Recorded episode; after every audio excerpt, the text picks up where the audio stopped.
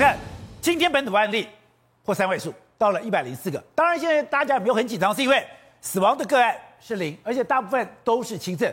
但让我很惊讶的是，它的传播也太快了吧？它的传播等于说进到一个公司，这家公司就全部都中了。对，现在状况真的是多点开花，而且不明感染源现在是二十条不明感染源了。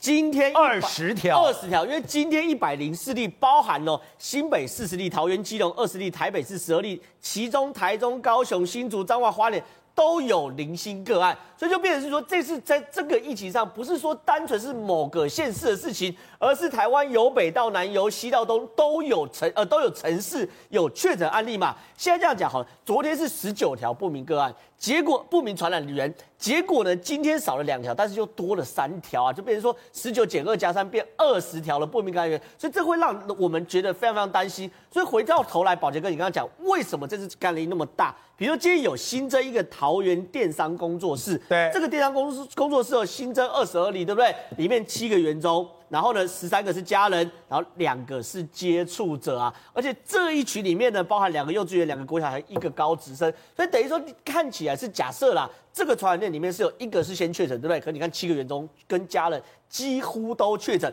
然后呢，里面还有个不明感染源是什么？中原大学，中原大学莫名其妙忽然多一个，完全怎么来的、怎么去的都不知道，那他会不会传染给同学？现在正在努力框列当中嘛。可是有一个好消息。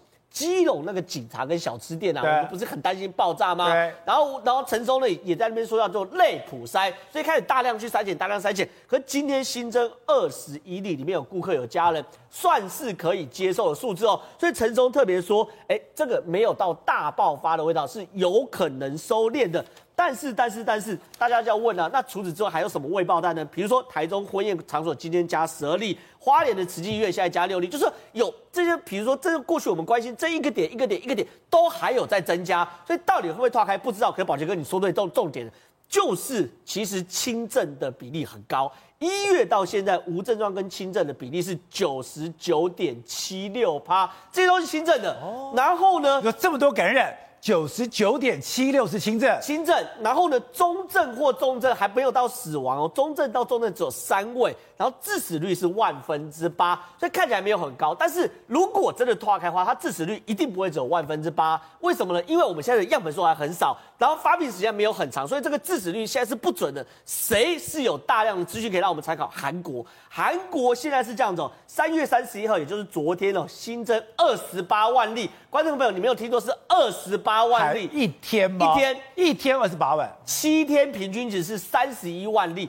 前两个礼拜最高一天到六十二万例，这就很有代表性。韩国的例子可以让我们参考，为什么？因为韩国九十七趴的成年人哦，至少打过一剂，所以在看节目的没有打的赶快去打。第二剂两剂哦是八十六点七趴。我们如果可以新增到韩国就是两剂八十六点七趴的话哦，韩国的致死率是千分之一点二。几乎已经可以跟流感一样了，对，可以跟流感一样。